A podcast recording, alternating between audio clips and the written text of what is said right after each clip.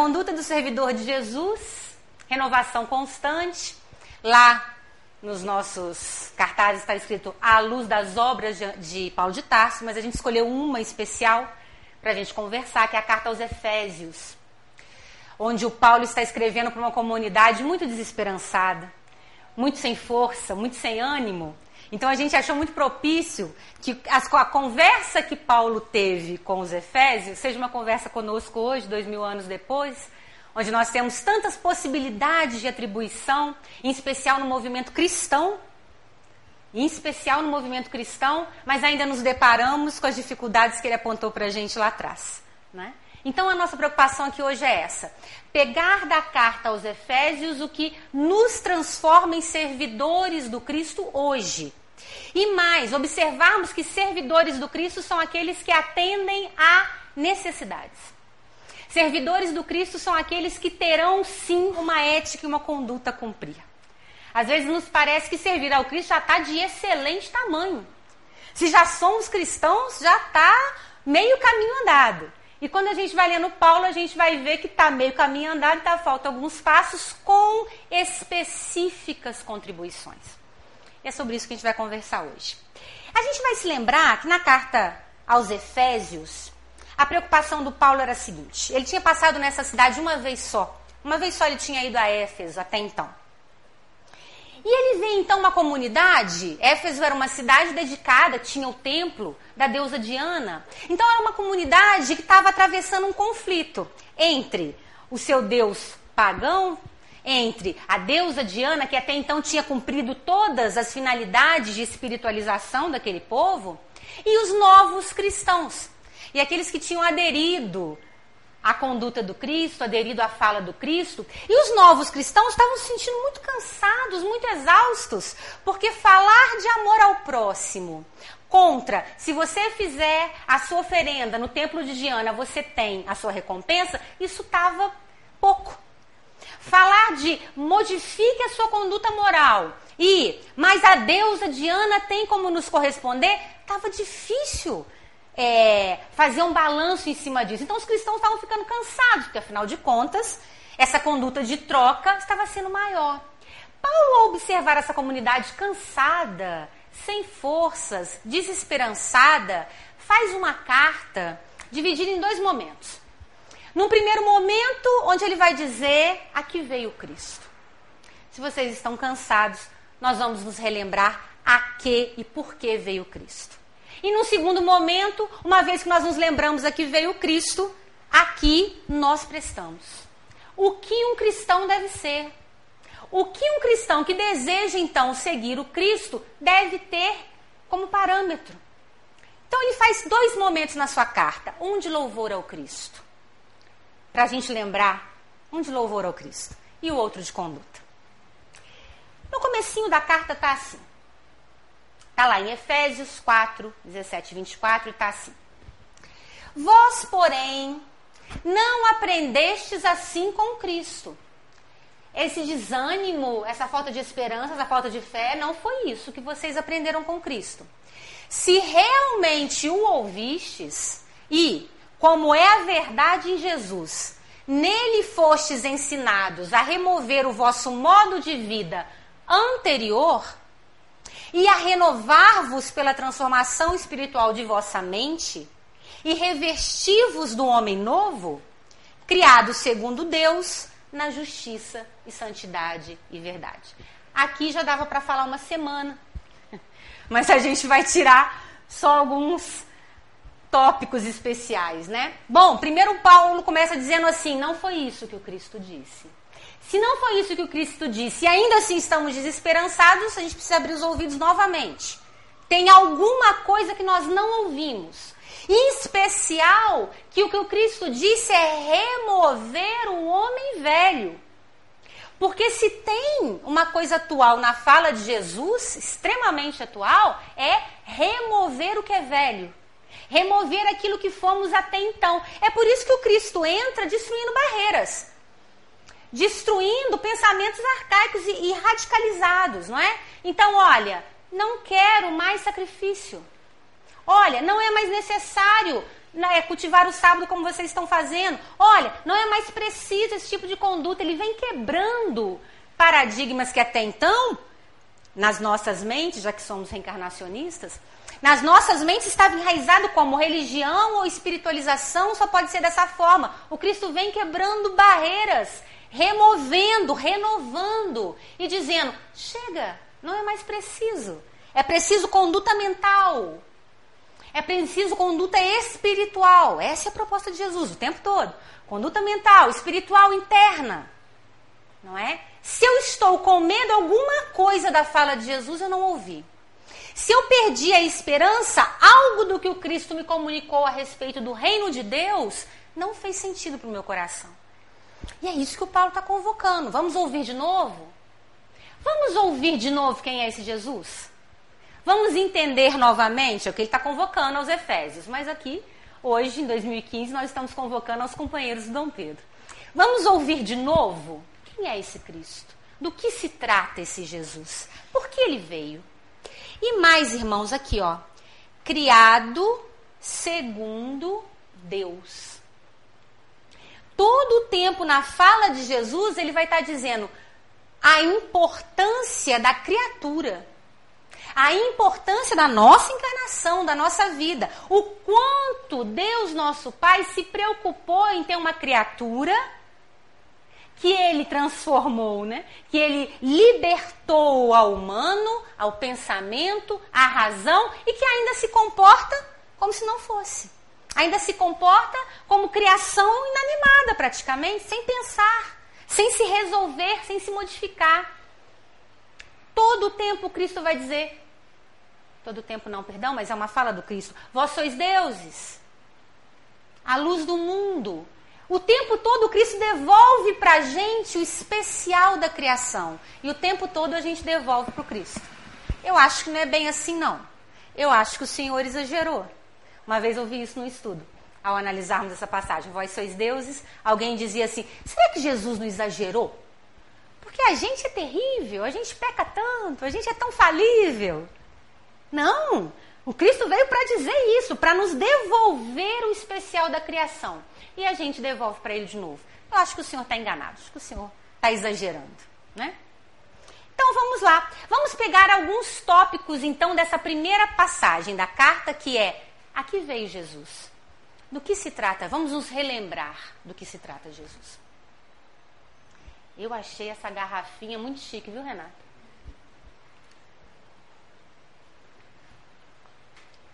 Então, o comecinho é lá, ó, explicitação do evangelho. Quais são as bases? Quem que é esse Cristo? Tá lá a famosa passagem do Paulo, né? Cristo a cabeça e os cristãos os membros do corpo. Tá lá nessa carta. A gente lê essa passagem, acha interessante, foi uma boa analogia. Vejam aonde vai, né, a consciência real do Paulo de Cristo. Cristo a cabeça e nós cristãos os membros do corpo. A cabeça não existe sem o corpo e o corpo não se movimenta sem a cabeça. Não é assim? Então, num primeiro momento, ele já está dizendo: olha, estamos já, já estamos juntos. Essa criação já foi feita junto. Esse especial que o Cristo trouxe é para dizer que nós todos comungamos juntos. Não existe. Pode deixar o Álvaro de lado? Não pode. Tá, então ele não pode, mas Jesus também não pode. Jesus não. Ah, então deixa o Luciano. Não pode também não. Não pode deixar nenhum membro do corpo. Assim como não pode deixar a cabeça. Então, num primeiro momento, ele vem dizer: Jesus vem para nos mostrar que esse é um conjunto. Esse é um. Quando nós entendemos isso como um conjunto, fica um pouco mais difícil eu transformar o irmão, já que é membro do corpo da criação, fica um pouco mais difícil eu transformá-lo em algo ruim, totalmente ruim, porque se ele faz parte do mesmo corpo da criação que eu, e fica um pouco mais difícil eu desconsiderar a cabeça que me guia. Porque, bom, então essa cabeça é uma cabeça que organiza a estrutura desse corpo. Então, Paulo já trouxe no primeiro momento: olha, é junto. Jesus não veio para dizer, eu já estou no Pai, vocês não chegarão a Ele. Ou, eu já estou com Deus e vocês, que pena. Ele vem e diz, juntos. Aliás, ele vem para dizer, vamos juntos. A proposta do Cristo é essa. Podemos ir juntos. Normalmente a gente recusa o convite, mas a proposta do Cristo é um convite. Então Paulo começa: Cristo a cabeça, nós os membros do corpo. Um não existe sem o outro. Bom, se um não existe sem o outro, quando eu me proponho a ser um trabalhador cristão, eu estou dizendo que quem está à frente é essa cabeça. Logo eu preciso corresponder ao que essa cabeça pensa. Porque um braço que não corresponde ao que o cérebro pensa causa transtornos. Vai bater, vai Vai dificultar a vida da pessoa. Uma perna que não corresponde ao que o cérebro está pensando vai dificultar aquele movimento. Então, esse membro precisa corresponder ao que essa cabeça pensa. E essa é a nossa questão que hoje estamos correspondendo. Somos esse membro que corresponde ao pensamento, não é? Quantos cristãos à época do Cristo desencarnaram por lanças no coração ao serem questionados: onde está o seu Jesus? Eles diziam: aqui e eram transpassados por lanças naquele momento, não é? Porque esse é o é aqui, é junto, não é? Essa cabeça e nós fazendo parte da criação. E o Paulo continua. O ser humano faz parte de um projeto de Deus. Olha isso aqui como é radical. O ser humano faz parte de um projeto de Deus antes da criação do universo. Forte. Isso é muito forte. Está dizendo que o universo foi criado para nós. Está dizendo que essa criação de nós, do ser humano, já foi pensada, elaborada e amada pelo Pai antes da criação do universo, ou seja, olha a responsabilidade do que o Paulo está falando. Ou seja, quando nós nos perdemos no caminho, nós já tínhamos sido pensados muito antes. Quem está se perdendo no caminho somos nós. Não é o caminho. E não é o que está acontecendo ao redor do caminho. Porque essa proposta para que nós sejamos criaturas já foi feita muito antes. Vocês se sentiram amados ouvindo isso? Ou vocês se questionaram, hum, deixa eu pensar, será? Pela ciência? A proposta do Paulo é que a gente se sinta amado. Não é que a gente comece a raciocinar em cima do universo, não. A proposta do Paulo aqui não é que nós, como espíritas, e que temos um dos tripés, né, um dos pés do nosso tripé, a ciência, comecemos a pensar em poeira cósmica. Deixa eu aqui, deixa eu raciocinar como é que. A proposta dele aqui é assim: sentirmos-nos amados porque Deus já havia se preocupado conosco antes. Se isso não mudar os nossos pensamentos, meus irmãos, se isso não for uma realidade para nós, nós não conseguiremos ser membros dessa cabeça. Porque foi isso que essa cabeça disse. Se isso não for uma realidade de paternidade, de amor profundo, não vai fazer muito sentido para nós estarmos nesse trabalho. Então, nós já fomos pensados antes. Aí vocês vão dizer, ô Luciana, mas está lá no livro dos Espíritos, a respeito das mortes coletivas, dos desencarnes coletivos. Isso já estava pensado antes? Retornamos ao Paulo e compreendemos que estávamos já pensados antes. Espero que vocês saiam daqui se sentindo muito amados, viu? A proposta é essa. A proposta de hoje é que a gente se sinta muito amado. O homem está a caminho daquilo para o qual foi criado não ter mais limitações nem manchas. Então, quando Deus nos pensa antes mesmo da formação do universo, aquilo para o qual nós somos criados é para sermos felizes. Quando Deus nos pensa, é para sermos felizes.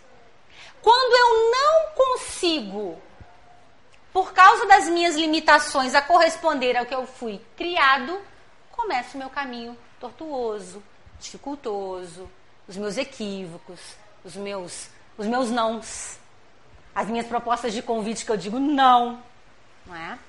Então, olha lá. O homem está a caminho para aquilo a que foi criado. É por isso que o Kardec vai dizer lá no livro Céu e Inferno.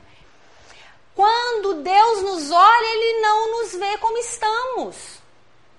Ele nos vê como seremos, porque Ele criou para ser. E tá lá, não é? Como seremos? Como? Quem lembra essa batina aqui rápida? Como? Anjos. Tá lá no livro Céu e Inferno. Deus não nos vê como nós somos, nos vê como seremos anjos, porque ele nos criou para espíritos felizes. A proposta sempre foi essa. E nos criou e nos pensou muito antes.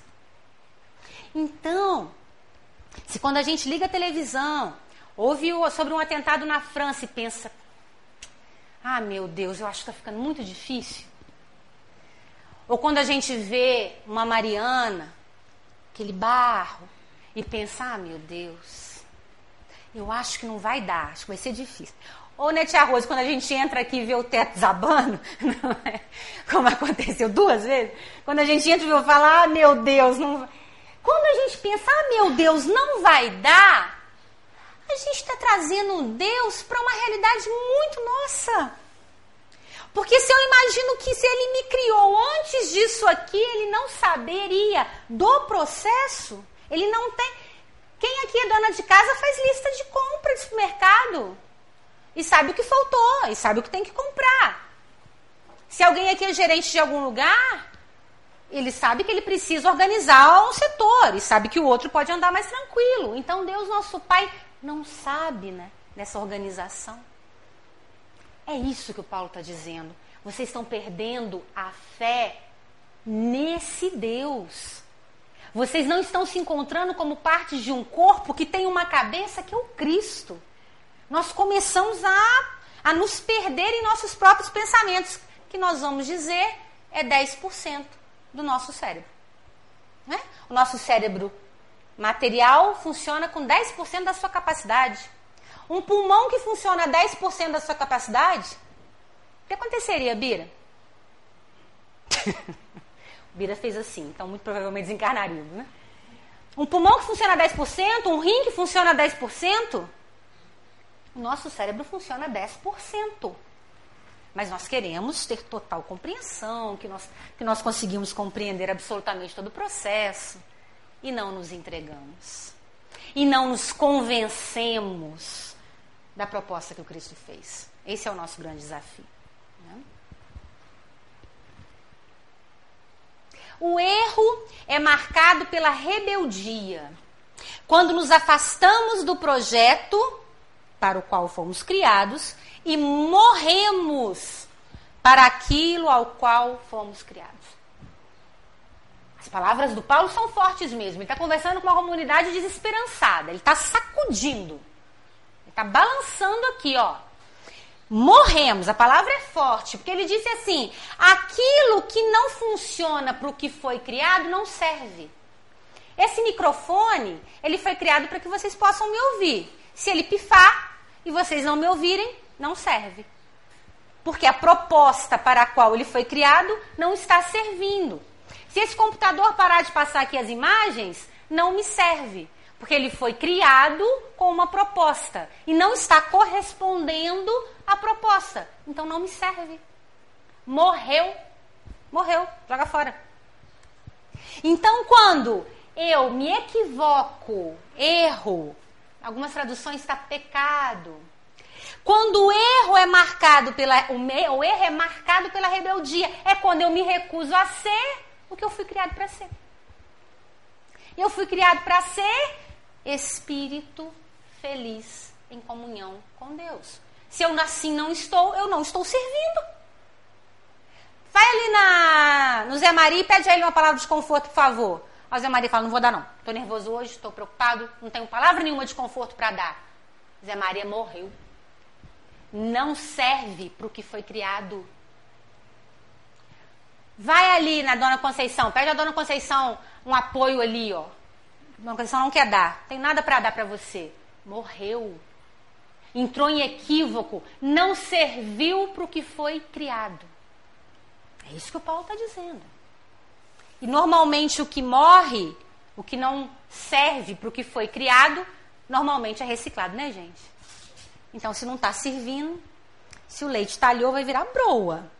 Aí Deus começa o processo de reciclagem. Você não está servindo porque você foi criado.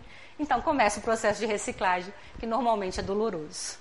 Mas veio da onde? Do meu afastamento. Da minha necessidade de afastamento. Eu saí do meu projeto. Alguém pode estar pensando assim, o Luciano está muito levinho, né? Então quer dizer que, a, que, isso é uma discussão filosófica eterna. Então quer dizer que o meu ser é bom, que o meu ser é luz. Que, eu não sou eu que estou dizendo isso. Quem está dizendo isso é o Cristo. O que nós estamos tentando reatar é isso. Porque ao sermos criados, a proposta é essa. Afinal de contas, somos imagem e semelhança. A proposta era essa. Eu me recuso eu me entrego. Se eu me recuso, eu não sirvo ao propósito. Se eu me entrego, eu me encontro com o propósito. Então, quando Deus precisa de um bom microfone, quando Deus precisa de uma boa cadeira para se sentar, chama-nos. Porque nós servimos ao propósito no qual fomos criados. Se não, ele dá um jeito de reciclar. Né? Bom, o Paulo então está trazendo para nós esse Cristo que veio nos dizer de ser a cabeça dos membros, de que esse ser humano é amado intencionalmente, criado e amado muito antes, de que o homem está a caminho com as nossas fragilidades, limitações, e tudo mais que existe, mas estamos a caminho para aquilo que nós somos criados, e se nós não estamos sendo aquilo pelo qual fomos criados, é porque estamos nos afastando do projeto. Se estamos afastando do projeto, inevitavelmente seremos recolocados no projeto, gente. Não tem saída. Não existe caixa 2, não existe plano B, não existe estrada paralela. Se não estamos na estrada da qual fomos criados, não existe a paralela. Nós vamos voltar para ela inevitavelmente.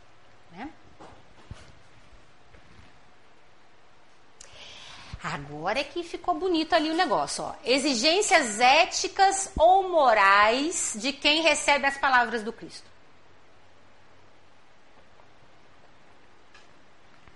Percebam que o Paulo usa a expressão, quer dizer, que no estudo dessa passagem é exigências. O Paulo não está dizendo assim, se você quiser, você escolhe. Se você não quiser, não. Ele está sendo categórico. São exigências éticas e morais para seguir o Cristo. Então, aquilo que nós dizíamos antes, basta boa vontade? Não. Vão haver exigências aos cristãos. É por isso que dá vontade de não ser, né? Achava melhor eu poder ficar mais quietinho no meu canto e não me preocupar com isso. Uma vez um amigo me falou isso. Eu queria tanto não ser espírita. Se eu pudesse, eu não teria entrado, né? Porque agora eu sou responsável. Eu não tenho para onde correr. São exigências éticas ou morais de quem recebe as palavras do Cristo. E o Paulo vai dizer mais. Ele vai dizer assim: o amor de Deus tem profundidade, altura e largura. Quando eu não compreendo as dimensões de profundidade, altura e largura do amor de Deus, eu me recolho e diminuo. Então, tudo que é muito maior passa desapercebido no meu campo de visão e de percepção, porque eu estou me afastando. Quando eu me aproximo, a profundidade, a altura e a largura começam a fazer parte do meu campo de percepção. Então, se eu pego um Chico Xavier, que num, numa vez que ele estava fazendo uma palestra, chegou um senhor alcoolizado lá na porta, mastigando um pedaço de pão, gritando e xingando o Chico. Você é orgulhoso, você é covarde, você é invejoso. Se você é humilde mesmo, come esse pedaço de pão. Aí tirou da boca e botou na boca do Chico. para saber se o Chico era humilde. E aí todo mundo vendo a situação né, agora, né? Como é que o Chico vai fazer? Foi difícil, né? Para mim também, Carol, ia ser impossível. para mim também ia ser impossível essa prova. O que, que o Chico faz? O Chico mastiga o pão, engole o pão e diz assim: meu irmão, eu não sou humilde mesmo. Você está coberto de razão. Eu, eu sou imperfeito, limitado, não sou humilde. Mas se comer esse pão deixa eu ser feliz, tá comido. Já engoli.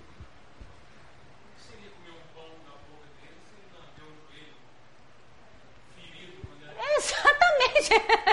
Se pra você isso tá bom, mas pra mim não. Mas por quê? Porque o Chico está muito próximo dessa profundidade, altura e largura. Quando nós nos aproximamos, a nossa dimensão dilata. O problema não é a dilatação de Deus, o problema é a minha limitação.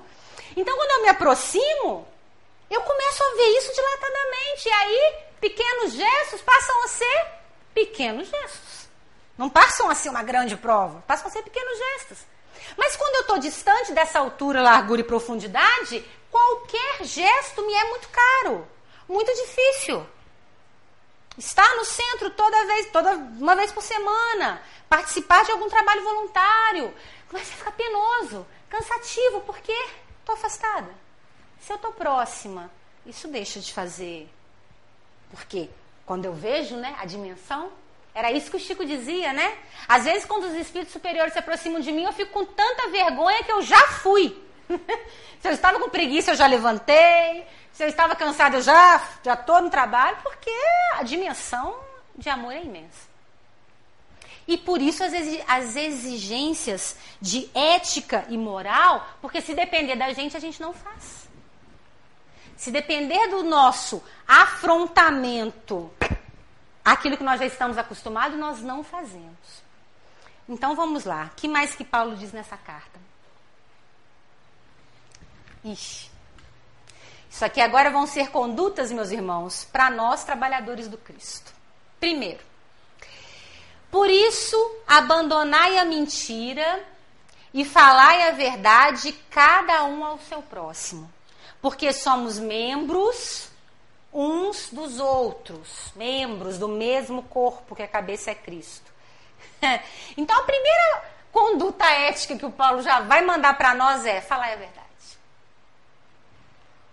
E, e a gente percebe, meus irmãos, aglomerações de trabalhos cristãos e espíritas, onde a gente vê dissidências severas, seríssimas, por uma mentira que começa, ou um mal entendido, ou algo que foi dito e que não correspondia muito bem à verdade e pólvora, né? Fogo na pólvora. E aquela estrutura toda desmorona. Primeira conduta ética, dizer a verdade. Ah, Luciano, isso já dá pra gente, a gente já consegue. Conseguimos, em alguns momentos. Há momentos em que dizer a verdade, a verdade é extremamente doloroso. Em especial porque, se somos membros de um mesmo corpo, a gente começa a se preocupar em suscetibilidades, em magoar pessoas, em não querer que o companheiro entenda de uma forma equivocada. E quando a gente vê, a gente está aprisionado sem corresponder à verdade.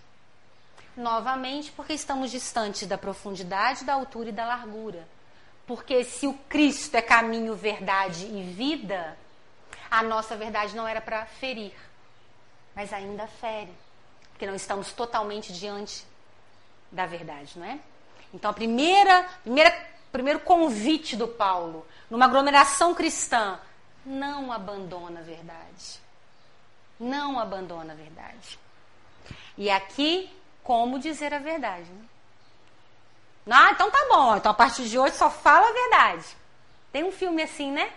O rapaz passou por, por problemas seríssimos. Perdeu o emprego, perdeu a esposa. Porque só falar a verdade, sem dosagem, sem saber como, te atrapalha, muito mais do que te ajuda, não é? Tem um, livro da, da Ivone Pereira que se chama nos dom, é, não é, é hum, por trás da mediunidade, como é no não ah, alguma coisa do invisível o que é do invisível? Não? Isso. Obrigada. Devassando invisível. Só vê invisível. Devassando invisível, ela vai contar uma história em que ela está eh, na casa de um irmão e ela, quando ela dorme, ela é desdobrada e, e ali na casa, no mundo espiritual, está um senhor que dorme no chão, desencarnado, que dorme no chão, que vivia ali. Aquela casa foi feita em cima da casa desse senhor, quando ele desencarnou era ali, e ele continua ali. Tem uma hortinha, está muito doente, ele nem percebeu que desencarnou. E ela é levada até ele. Quando ela chega perto dele, ele está na mesma condição que ele desencarnou. Um espírito desencarnado, doente, respiração ofegante, cansado, dormindo no chão, angustiado. E ela já ia para dizer que ele havia desencarnado. E aí o Charles diz para ela: não, não. Não, não. Você vai vir aqui toda noite conversar um pouquinho com ele, bater um papo, fazer com que ele te mostre a hortinha, saber o que aconteceu, por que, que ele está doente. A Ivone disse assim para ele: Mas Charles, isso é uma mentira. Ele já está desencarnado. E aí o Charles disse assim: Você não pode trazer a verdade de uma forma que o mate de novo. Perfeito, né? Você não pode trazer a verdade de uma forma que o mate de novo.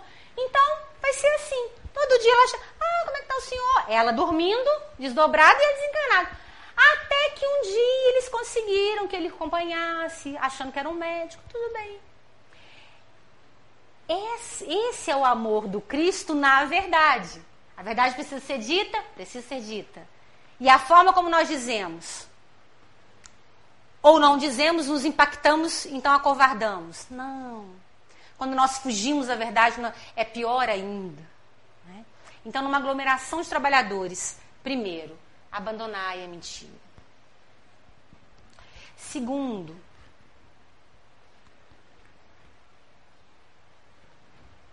agora, hein?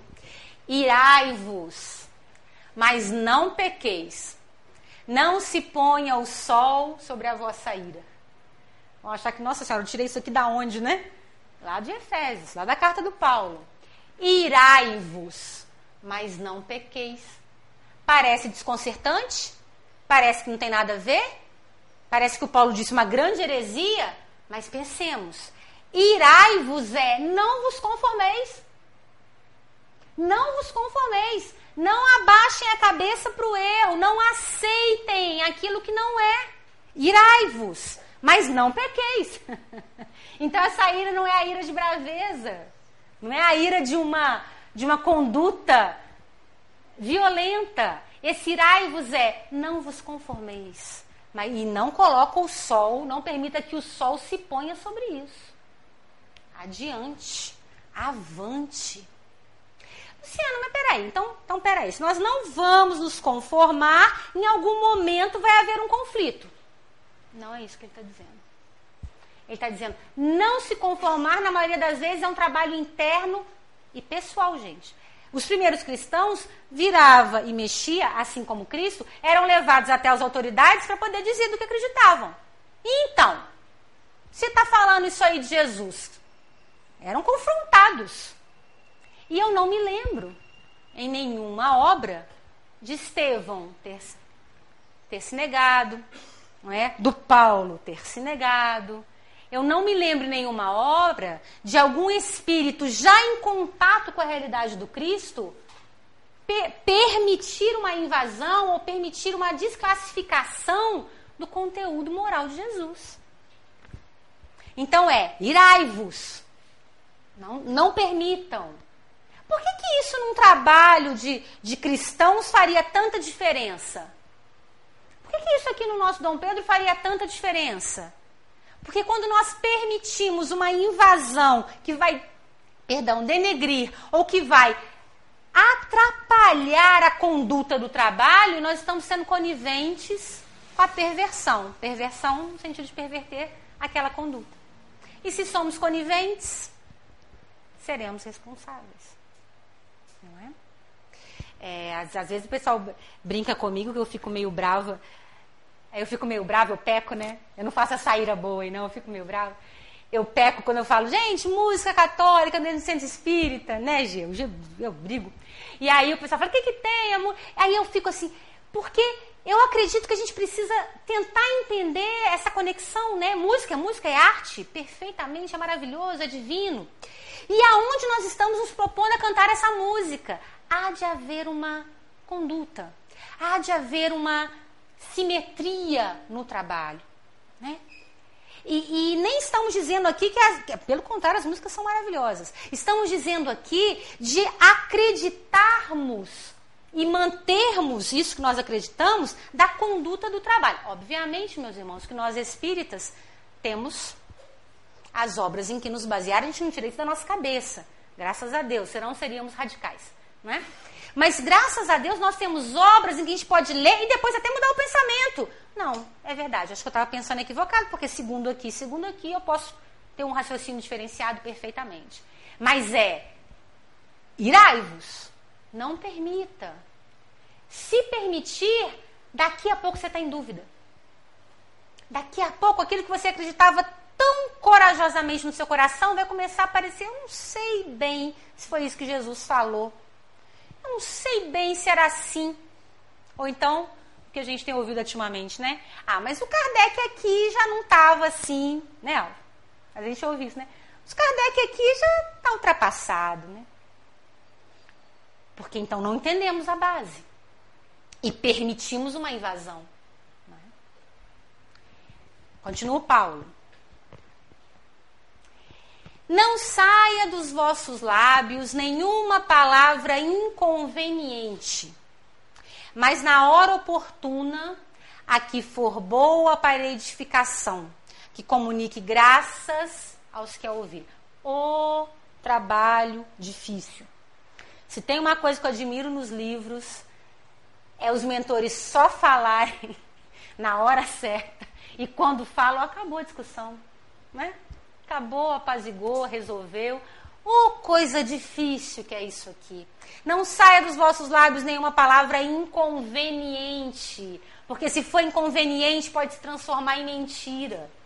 Mas na hora oportuna, a que for boa para edificação, que comunique graças aos que a ouvirem. Difícil. Difícil até porque nós estamos vivendo num momento em que a gente está acelerado. O mundo está rápido. Parar, ouvir, pensar para dizer já não faz mais parte do nosso convívio diário. A gente está acelerado, com pensamento muito rápido. Normalmente, a gente não aguarda a oportunidade. Ou quando ela chega, a gente perde. E aí dificultamos o trabalho normalmente. Quem vai se lembrar do livro aí, Libertação, do Gregório? Vai, né, aquele espírito que estava comandando uma, uma região nas trevas, e o André Luiz começa o trabalho para auxiliar esse espírito, vai se lembrar que o mentor vai lá na casa da moça que está sendo obsediada por um daqueles que faziam parte do grupo do Gregório. E quando o mentor chega na casa, ele começa a conversar com os obsessores, vocês se lembram? Ele abaixa a vibração dele. E aí, o que você está fazendo aí? Ah, nós estamos aqui atrapalhando a vida dessa moça. Ah, tá. E o André Luiz assustadíssimo. Porque o André acreditou, assim como Judas, que o mentor chegaria já tirando todo mundo de lado. É? Afastando os obsessores, iluminando a casa, energizando a moça. Ele chega, conversa com um, conversa com outro. E aí, e você? O que está fazendo aqui? Fazendo amizade. E o André Luiz, assustadíssimo, pergunta a ele: mas quando é que vai chegar a hora de resolver o problema? e aí o mentor responde assim: Nós já estamos resolvendo o problema. Essa é a hora oportuna. A hora oportuna era a hora primeiro desse movimento, depois será de outro. Por isso que a gente está colocando como é difícil. Eles têm uma visão ampliada, nós não temos. Por isso que são esforços. Por isso que tem que ser conduta ética, esforçada. Não é simples. Se fosse simples já ter uma visão dessa, nós seríamos perfeitos. Não é simples. Calar a hora certa, dizer na hora certa, dizer, não, não permitir que aquilo seja uma coisa que avance igual o fogo na pólvora, mas ao mesmo tempo compreender a festividade desse momento, é trabalhoso. E é por isso que tantos companheiros abandonam o trabalho. Trabalhar para Jesus é trabalho, não é? É trabalhoso. É mais fácil não estar aqui é mais fácil não ter que participar. Né? São exigências. Quando nos convocamos a trabalhar com Cristo, são exigências. Não estamos acostumados, meus irmãos. Nós não estamos acostumados. Talvez seja a primeira vez em séculos que a gente se disponibilizou. Talvez tenha sido a primeira encarnação que a gente disse: então vamos lá. Então agora eu quero trabalhar direitinho. Não será fácil.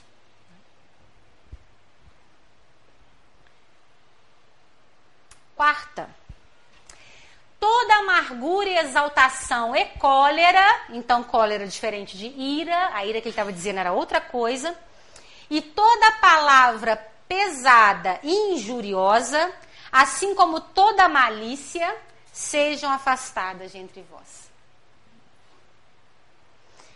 Vocês estão olhando aqui, estão pensando assim, nossa senhora, mas também só falou coisa que não dá para fazer, né? Não, tudo dá para fazer. Dá um trabalhão, mas dá para fazer tudo. Né? Toda amargura, exaltação e cólera num trabalho de Jesus. E toda palavra pesada e injuriosa, injuriosa, no trabalho com Jesus, a gente falar mal de um companheiro de trabalho.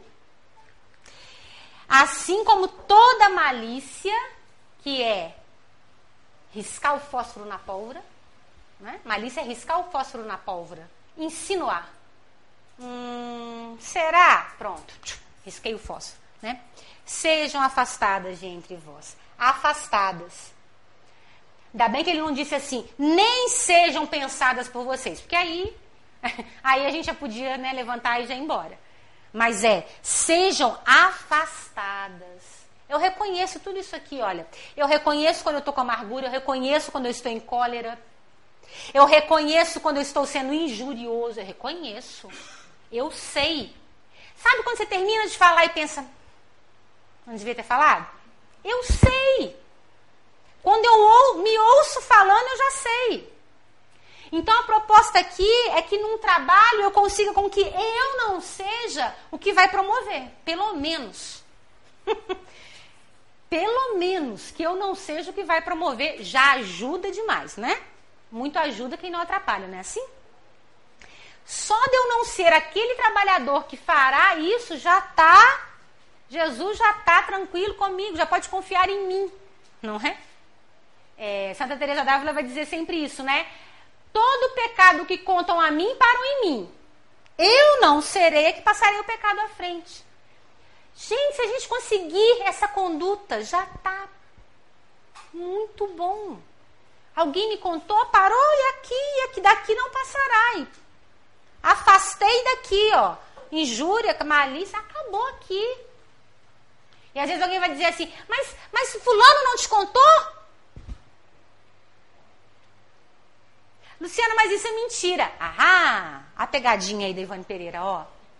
A pegadinha da Ivane Pereira. Te contaram. Você não vai, vai falar que não contaram? Olha a pegadinha. Olha, olha como é fina a questão da mentira e da verdade. Olha como é fino a questão da oportunidade e do silêncio. É fino. É? é muito fino.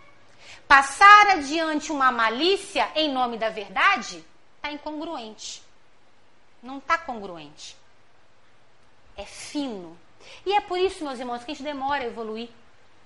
Porque a gente vai perdendo essa finura, a gente vai ficando grosseiro. A gente vai ficando muito grosseiro. Então, as delicadezas do contato social e do convívio, e das dificuldades nossas de cada um, e de estarmos todos juntos em prol de um trabalho que é em nome do Cristo. Tudo isso deixa a gente meio grosseiro, sem finesse sem essa delicadeza. E é isso que o Paulo está convocando, não é? É isso que o Paulo está convocando. Verdade, retidão, delicadeza. E o tempo todo na carta, flexibilidade. O tempo todo na carta aos Efésios vocês vão ler: sejam flexíveis, sejam moldáveis, sejam maleáveis, resiliência. Hoje em dia é mais chique, né? Resiliência o Paulo o tempo todo diz: flexibilidade. Se não houver flexibilidade, até porque até então éramos homens velhos. Até então éramos homens velhos. Se não houver flexibilidade, vai quebrar. Porque o que eu conheço é, é muito limitado. O que eu estou aprendendo, eu estou fazendo força. Então, o que, que eu tenho de real? A minha conduta.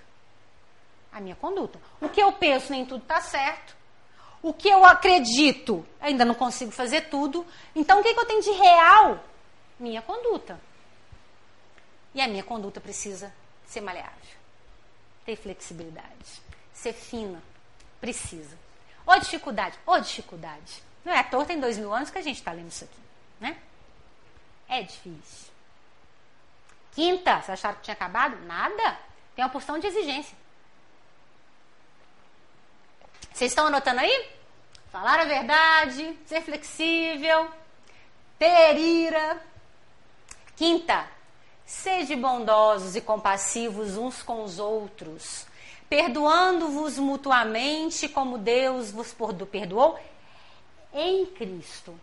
De novo, Paulo retoma a figura do Cristo como aquela figura que está nos mostrando o caminho. Se nós somos instrumentos criados para um fim, todo instrumento, todo material tem manual de instrução, correto? Nosso manual de instrução é Jesus. É isso que o Paulo está dizendo. O manual de instrução lhe foi dado. A conduta é essa aqui, ó.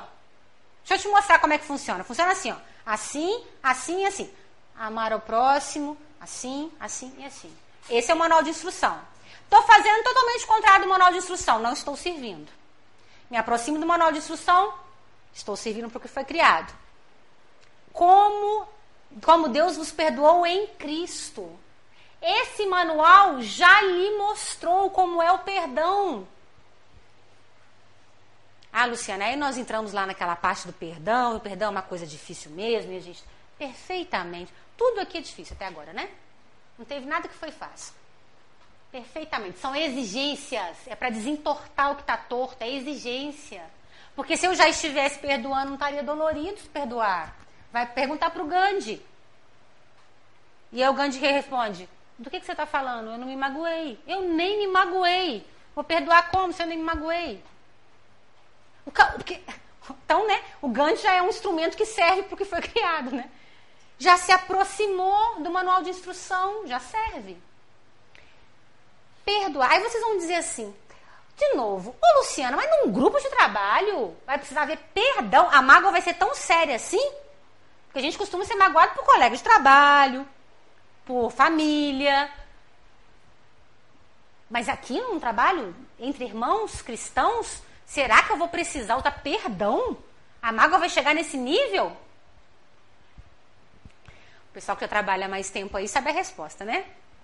Sim, a mágoa chegará nesse nível, porque somos membros do mesmo corpo. Porque agiremos aqui como agimos lá fora. Porque aqui será o nosso momento de retificação da conduta, que é o que de mais verdadeiro a gente tem, conduta. Será aqui, será agora.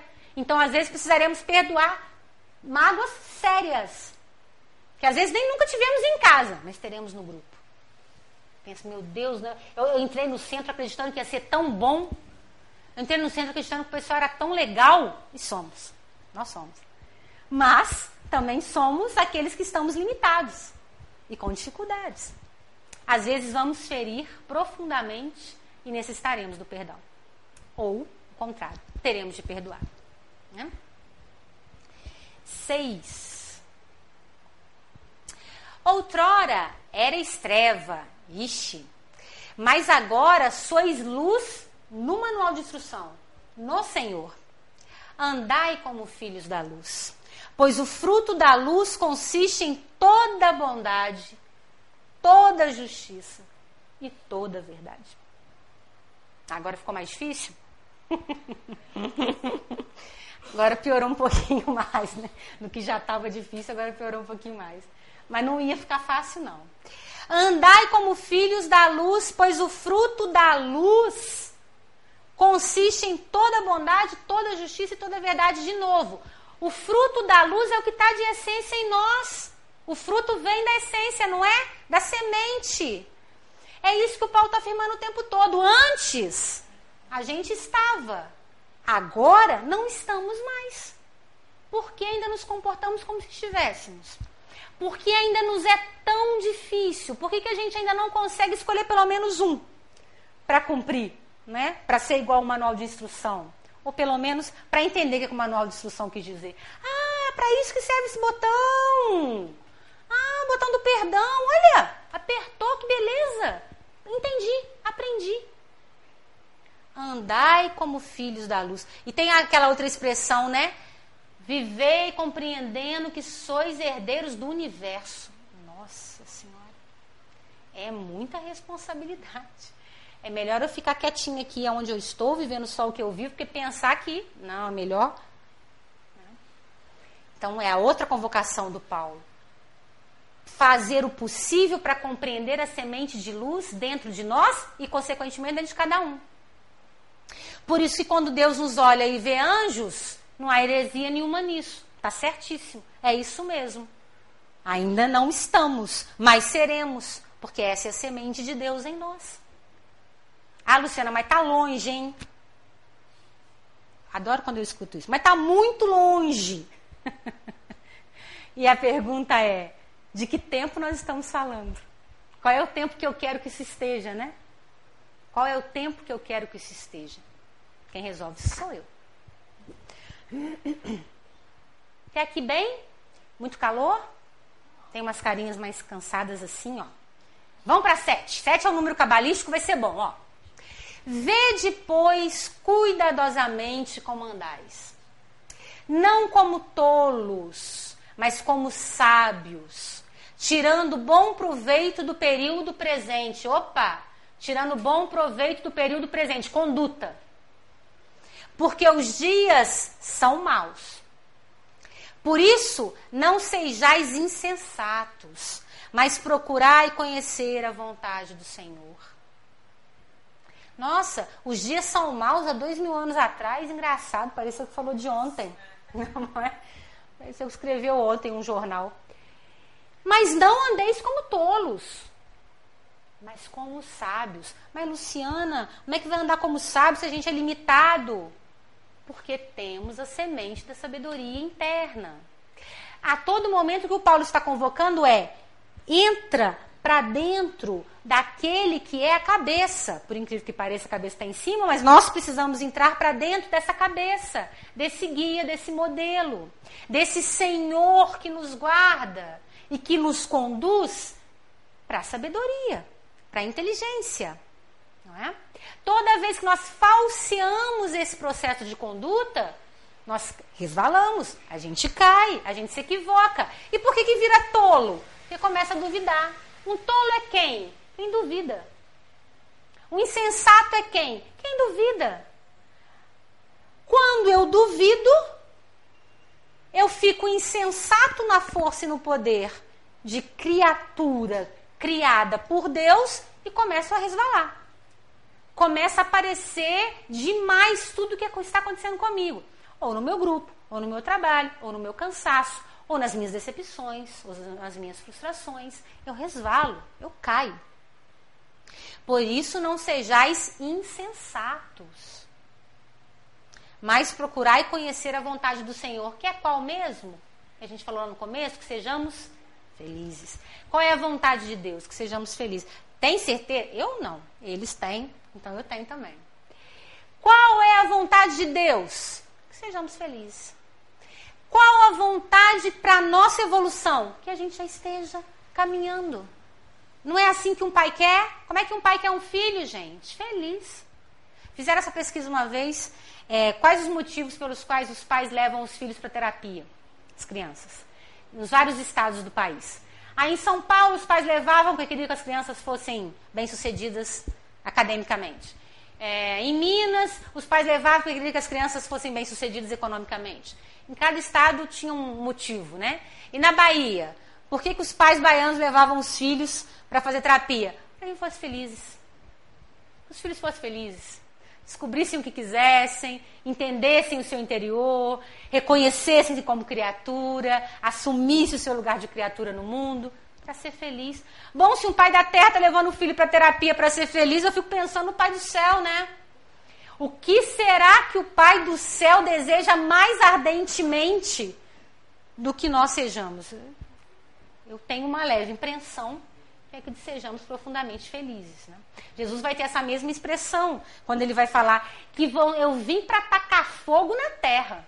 Não é assim? Eu vim para tacar fogo na terra e como eu queria que ele já estivesse aceso. Palavras fortes para dizer assim: como eu queria que vocês já estivessem plenos, né, imbuídos da chama do amor de Deus, inflamados. Queria que já tivesse tacado fogo. Mas vocês estão aí igual uns, uns bobos que não pega fogo, né? Madeira verde. Não pega fogo, não se permite, não se entrega. Não, não, não vai ser o que foi criado para ser. fica aí fugindo, escamoteando. Essa é a proposta do Paulo. Flexibilidade para sermos o que viemos ser. Essa é a proposta. Aí, o senhor Kardec vai dizer algo muito parecido. Lá no livro dos Médiuns, no capítulo 29, ele vai dizer assim: As condições mais favoráveis para uma sociedade que aspira a granjear a simpatia dos bons espíritos se resumem nos pontos seguintes: perfeita comunhão de vistas e sentimentos, ausência de todo sentimento contrário à caridade cristã e cordialidade recíproca entre todos os membros. Parece que deu um resumão, né? Na carta aos Efésios. Dá para fazer? Perfeita comunhão de vistas e sentimentos? Dá? Não dá. Perfeita comunhão de vistas e sentimentos ainda não dá. No momento evolutivo em que nós estamos, nós não conseguimos perfeita comunhão de vistas e sentimentos. Dá para ter ausência de todo sentimento contrário à caridade? Todo sentimento? Ausência? Não dá. Não dá. A ausência de todo sentimento não dá. No momento evolutivo em que nos encontramos, o pensamento é mais rápido que o nosso, nosso esforço de controlar, né? Quando veja pensou, quando veja se traiu. Ainda não dá. E cordialidade recíproca entre todos os membros? Agora dá. Né? Cordialidade recíproca entre todos os membros, meus irmãos, já dá. No momento evolutivo que nós nos encontramos, já dá. A pergunta é: o que está acontecendo que nós não estamos conseguindo? Porque essa proposta do Kardec aqui, como foi a proposta do Paulo, são propostas de conquistas do espírito. Ainda não dá, mas dará. Ainda não é possível, mas será. Porém, cordialidade recíproca entre todos os membros já dá. Já é possível. E ele coloca lá em cima assim: olha, uma sociedade que aspira granjear. Ou seja, uma sociedade espírita ou cristã que se institui já não tem a comunhão dos espíritos de pronto. Não, então naquele centro, se é um centro, com certeza tem bons espíritos, se é uma igreja, com certeza tem bons espíritos. Não. Toda sociedade que se reúne em nome de Jesus está pleiteando, rogando, pedindo o apoio e a simpatia dos bons espíritos, que lhes dará ou não, obviamente com misericórdia haverá misericórdia. Mas a abraçar esse agrupamento será necessário que aqueles que ali estão estejam, pelo menos, tentando e aqui conseguindo. Cordialidade entre todos os membros já dá. Pergunta: por que ainda é difícil? Cordialidade. Ele não falou amor, ele não falou carinho efusivo, ele, ele falou cordialidade, que é bom dia, boa tarde, boa noite, como vai você? Por favor, sente-se. É difícil a gente responder isso, né? Às vezes a gente tem uma certa dificuldade. Uma vez uma, uma, uma companheira batista me disse assim, ela é da igreja batista, ela me disse assim, vocês espíritas se abraçam muito. ela estava incomodada, que ela chegou num centro e o povo ficava se abraçando, né? Ela estava achando aquilo demais. Ela diz: vocês se abraçam muito, mas vocês conversam pouco. Falei, olha que boa observação, que interessante, porque aí não teve ninguém para recebê-la, né? Abraçá-la e continuar o assunto, ou, ou mantê-la ali presente no grupo, ou seja lá o que for. Então, meus irmãos, cordialidade recíproca é exatamente essa intenção de ser gentil. Tem de haver intenção tende a haver intenção. Se não houver, senta aí, ou fica aí, ou ah, conheço a Carol há tanto tempo, ela que já acabou de entrar, dane-se. Não! Cordialidade é intenção. E o Kardec está dizendo que os espíritos estão percebendo se somos cordiais. Intencionalmente. Intencionalmente. Por favor, obrigada, bom dia, como vai você? Sente-se aqui. Por incrível que pareça, os espíritos estão nos observando. para saber se essa comunidade de cristãos estão em consonância com aquilo que eles estão dizendo que estão. Se não há possibilidade de cordialidade, é uma coisa errada. Vide aquela historinha do Humberto de Campos, onde ele vai dizer aquela confusão, né, dos, que os vizinhos ouviram de um centro espírita, imaginaram que era uma reunião de obsessão e era reunião de diretoria, não é? Então, isso é uma história que Humberto de Campos conta, mas para nos mostrar o fino trato que às vezes nos falta dentro de uma comunidade cristã. Fino trato. Bom, mas Luciana, se ele disse então perfeita comunhão, vamos nos lembrar que não há nenhuma palavra usada na obra, nenhuma palavra, que ela possa ser colocada por outra. Se ela pudesse ser, ela teria sido. Então, se a palavra é perfeita, é perfeita. Se pudesse ser alguma comunhão, às vezes comunhão, de vez em quando comunhão teria sido colocado. Ele coloca perfeito, então é perfeita. Quando ele coloca ausência, é ausência. Ele poderia ter colocado perder um pouco, ele quer dizer ausência. As duas expressões, perfeita comunhão e ausência de sentimento contrário, se referem à semente de luz que está dentro de nós. O Kardec está conversando com a minha semente. Aquilo pelo qual eu fui criado. É, é para isso.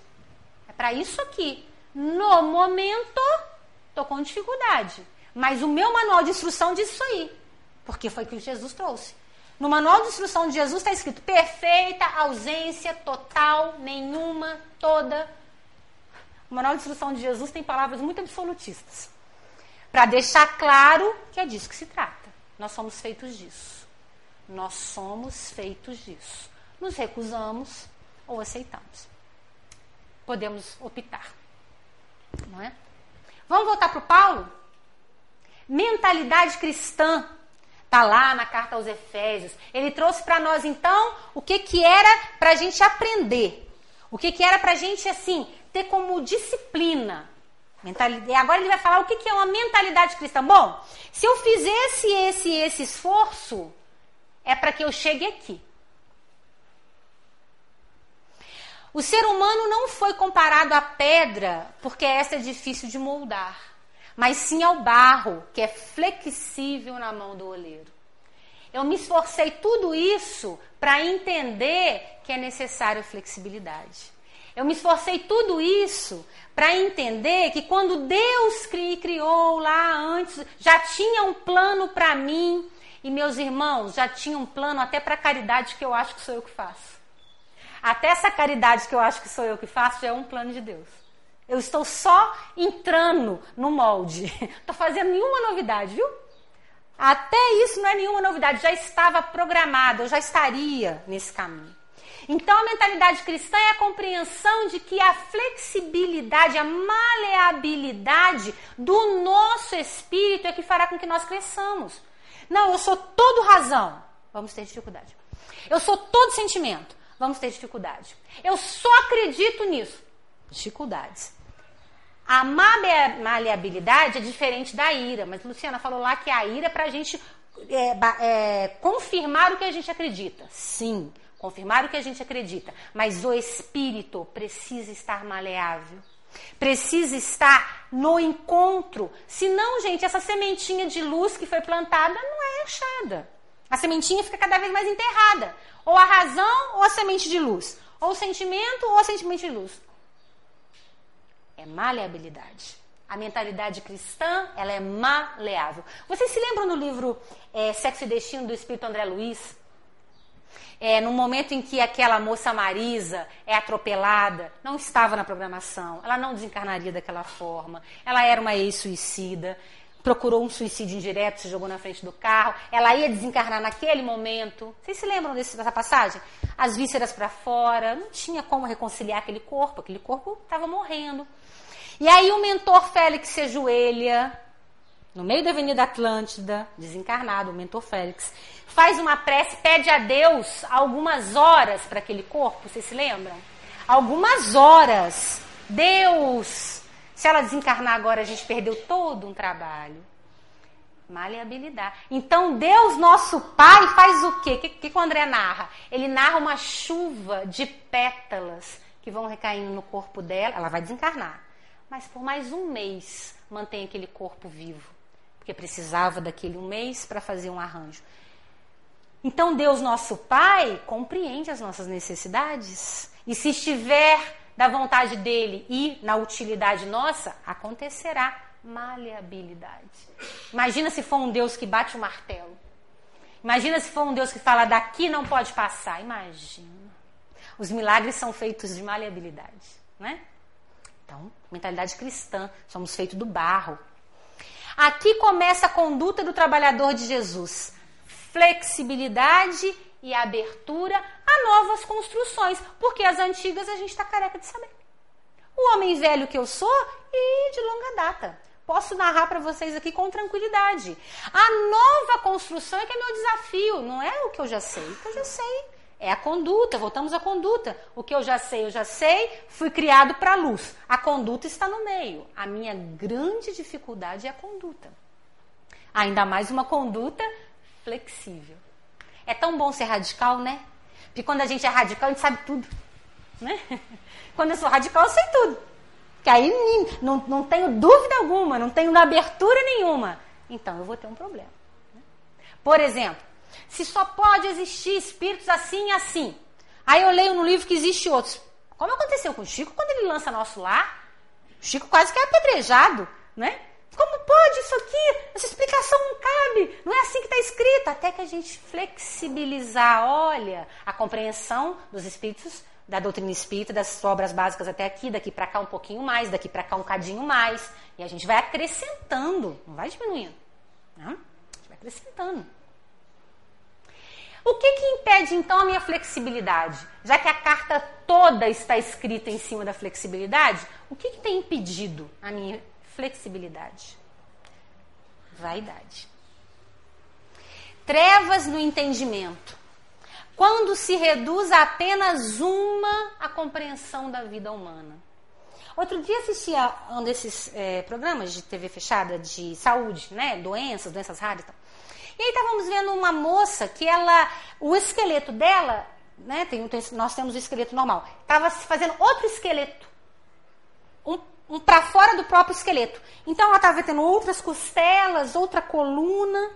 E qual que era o que, que acontecia? O corpo ia se encapsular. Porque estava crescendo um outro esqueleto em cima do próprio esqueleto que ia amassar tudo. E o desencarne dela seria extremamente doloroso. Porque a ideia era amassar todo, né? Então, assim, era uma criatura que estava se encapsulando dentro do próprio corpo físico. Essa era a doença dela, os ossos estavam crescendo novamente. E eu ouvi essa reportagem, ouvi a moça falando, eu pensei assim, a gente pensa que sabe as coisas, né? Então, se a criatura matou alguém sufocado na parede, se emparedou alguém vivo, vai ser emparedado vivo na próxima. Porque está escrito assim que é lei de ação e reação. Eu não sei nada. Eu nem imaginava que havia possibilidade de haver uma prova como essa para a criatura passar e resgatar. Eu nem sabia disso. Então, meus irmãos, toda vez que a gente reduz, que a gente aprisiona por vaidade, porque é muito mais fácil aprisionar do que abrir, abrir é difícil demais. Por isso que o discurso, é como chama quando são várias religiões? Não, assim, quando são é, ecumênico, isso.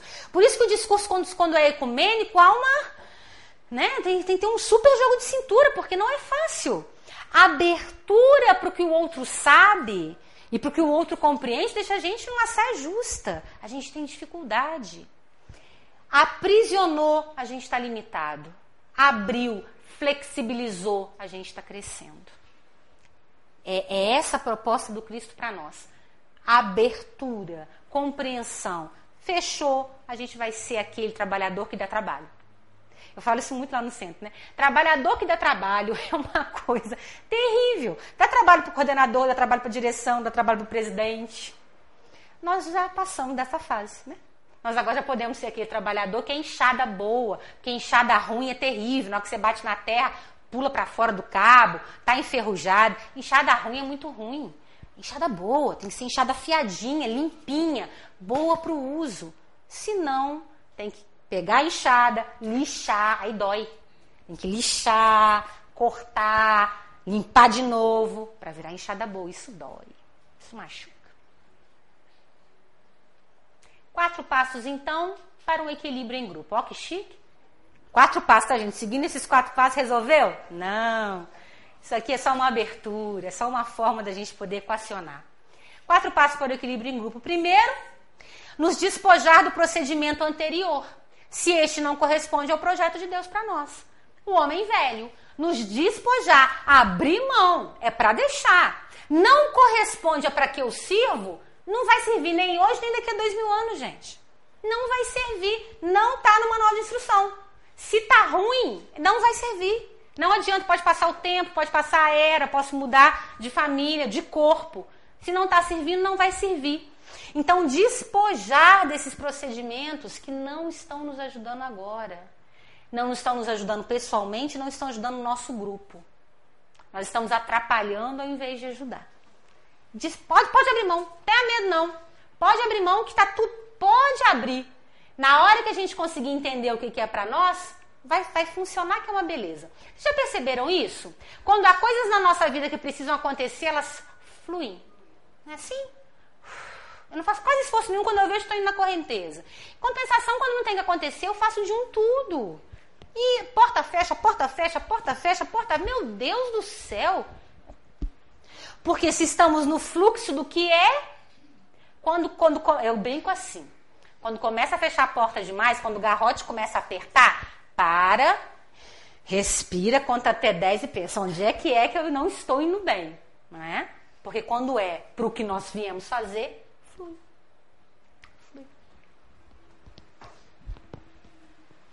Não deixar que o homem velho tome a frente da vida. E aí, homem velho, a gente vai ter aí, gente. Vamos pensar pouco. Vamos pensar assim: 50 encarnações. Pouco. Muito pouco. Teve muito mais. Mas vamos pensar só 50 para ficar racionalmente fácil. 50 encarnações, cada uma aí, antigamente a gente morria mais cedo, mas vamos botar aí uns 50 anos para cada um, tal, um tempo no mundo espiritual, tá? Tem alguns mil anos nós estamos nessa peleja, né? Se há 50 encarnações eu cumpro, por exemplo, a mesma forma de pensar uma coisa, uma coisa só. Se há 50 encarnações eu faço do mesmo jeito, meu rancor. Se há 50 encarnações eu sou rancorosa da mesma forma. Isso é um barro que apodreceu. Ele não é maleável mais. Eu não consigo mais mexer nele, ele está seco, duro. Eu não mexo. Eu vou reencarnar novamente e não vou corresponder, porque aquele barro não me corresponde a nada. Então a proposta do Cristo é assim: esse barro podre, ele precisa revirar. Porque se não for maleável, não me torna outra pessoa. E se eu não me tornar, eu não tô sendo, eu não fui feita para uma coisa. Se eu não me tornar, eu morro. Como diria o Paulo, eu não morro não é porque desencarno, não. Eu morro porque não sirvo. Não sirvo. Tem até um ditado mineiro que fala isso, né? Quem não vive para servir, não serve para viver, né? É uma forma bem mineira para dizer isso aqui. Eu morro quando eu não sirvo ao propósito divino. Barro podre. Imagina 50 encarnações com rancor. Doido para soltar essa mala, não tá? Doido para soltar essa mala. Larga essa mala para lá. Não tem alça nem roda. Deixa isso para lá, né? Ser flexível. De novo, estamos repetindo Paulo. Ser flexível. Mas esses passos aqui, nós estamos falando para o equilíbrio do grupo, hein? Pareceu que era terapia pessoal? É para o equilíbrio do grupo. Nos despojar do que nos prende, deixar o homem velho, ser flexível. Isso tudo é para grupo. Para a gente conseguir se comunicar uns com os outros, a cordialidade. A Mônica estava dizendo uma coisa bonita, cordialidade, né, Mônica? Cordialidade é cor, coração, né? cordialidade, é no grupo. Todo esse trabalho aqui vai se refletir aqui. Claro. Se eu sou rancorosa, eu não vou ser rancorosa no grupo que eu estou? Provavelmente. Se eu sou inflexível, serei inflexível no grupo que eu estou. E aí eu sou o trabalhador que dá trabalho. e aí, quando precisarem de um bom trabalhador, não serão a mim que vão chamar. Não é? Muito provavelmente não serão a mim. Estão precisando de alguém para ajudar ali, mas Luciano não serve, porque radical, atrapalha, pensamento fixo, Luciano não vai servir. Vamos ter que chamar alguém de longe. E se lembra dessa historinha do, do, do Humberto de Campos, que ele vai contar isso? Que havia um homem caído na floresta, doente, ferido, e a espiritualidade precisava de alguém para acudi-lo, alguém encarnado. Que precisava limpar a ferida, precisava né, ajudar. E aí vai num sussurra. Era um chefe de uma religião. Aí sussurra, tem uma pessoa ferida na floresta, chega lá, dá... não, não tem mais o que fazer. Aí vai no outro sussurra, ah, não, tem mais o que fazer. Ninguém aceitava ir lá acudir, ou, ouvir o sussurro, né? Aí eles chegam perto de uma prostituta e falam, pelo amor de Deus, tem uma pessoa na floresta, a gente precisa de ajuda. Aí a prostituta vai. Aparentemente aos nossos olhos, não é? Uma trabalhadora que não estava pronta para o trabalho. Os outros estariam prontos para o trabalho. Tava não, tava tudo homem velho. Tudo homem velho, agarrado, inflexível, tudo homem velho. Aquela que aparentemente estava fora do prumo, desgovernada, é que estava aberta. Porque ela conhecia as mazelas. A abertura dela era abertura de sofrimento. Conhecia mazela, conhecia sofrimento. Então teve a intuição de que alguém estava ferido e foi lá ver. Não é assim com o Chico que aconteceu? O Chico estava cuidando daquele senhor cego que tinha sido atropelado no trem pelo trem. O Chico não podia cuidar de manhã porque ele trabalhava, só cuidava de noite. Não conseguia um para cuidar de manhã do senhor cego, não foi? Quem se prontificou? Duas prostitutas da cidade. Abertura. Abertura. Quem sofre muito está mais aberto. Às vezes só está precisando de uma direção. E o quarto passo? Revestir-se do homem novo, que é o propósito de Deus para o homem. Luciana, você está repetindo a mesma coisa, mas o que, que eu posso fazer? É a carta do Efésio. Revertisse, do Efésio não, do Paulo para os Efésios. Revertisse do homem novo, que é o propósito de Deus para o homem. Mas por que tanto ficar repetindo esse propósito de Deus? Porque não tem saída para ele. Ou é o que nós viemos ser, ou não somos. Morremos. Deixamos de existir enquanto criatura. É por isso que lá no livro é, é, Mensageiros, aquela senhora que sofreu aqui na Terra chega lá no mundo espiritual querendo uma distinção e os espíritos perguntam para ela: Você quer distinção porque você sofreu?